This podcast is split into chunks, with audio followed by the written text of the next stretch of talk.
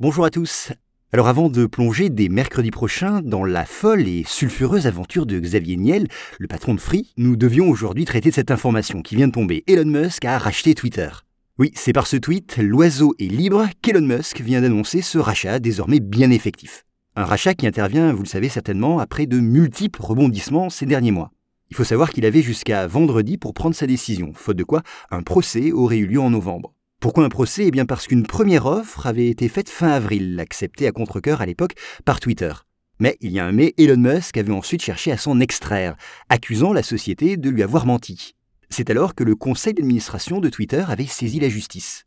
Enfin, et c'est donc à quelques jours du début du procès que Twitter avait toutes les chances de gagner, qu'Elon Musk a finalement proposé de conclure la transaction au prix initialement convenu, c'est-à-dire 44 milliards de dollars il faut souligner ici que ce rachat inquiète un certain nombre d'acteurs. Lesquels? Eh bien, une partie des utilisateurs d'abord, une partie des salariés de Twitter ensuite, et nous verrons pourquoi, mais aussi des ONG qui agissent sur les réseaux sociaux pour que l'on lutte davantage contre la désinformation.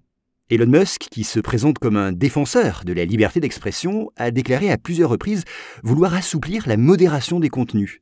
Et cela ne leur plaît pas.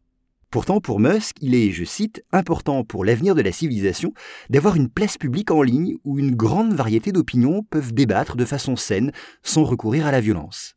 Dans son message, il assure enfin qu'il souhaite, je cite encore, essayer d'aider l'humanité et que les utilisateurs doivent pouvoir choisir ce qu'ils voient sur le réseau selon leurs préférences, de la même façon que vous pouvez par exemple voir des films ou jouer à des jeux vidéo pour tous les âges.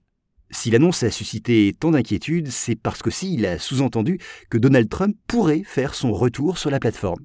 Vous vous en souvenez, il en avait été banni à vie, malgré ses 88 millions d'abonnés, et ce pour avoir soutenu ses partisans qui avaient pris part à l'assaut du Capitole en janvier 2021.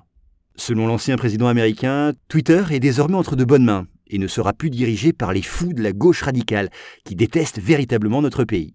Enfin, première décision d'Elon Musk suite à ce rachat, licencie le patron de Twitter, Parag Agrawal, et deux autres dirigeants, le directeur financier Ned Segal et le responsable des affaires juridiques.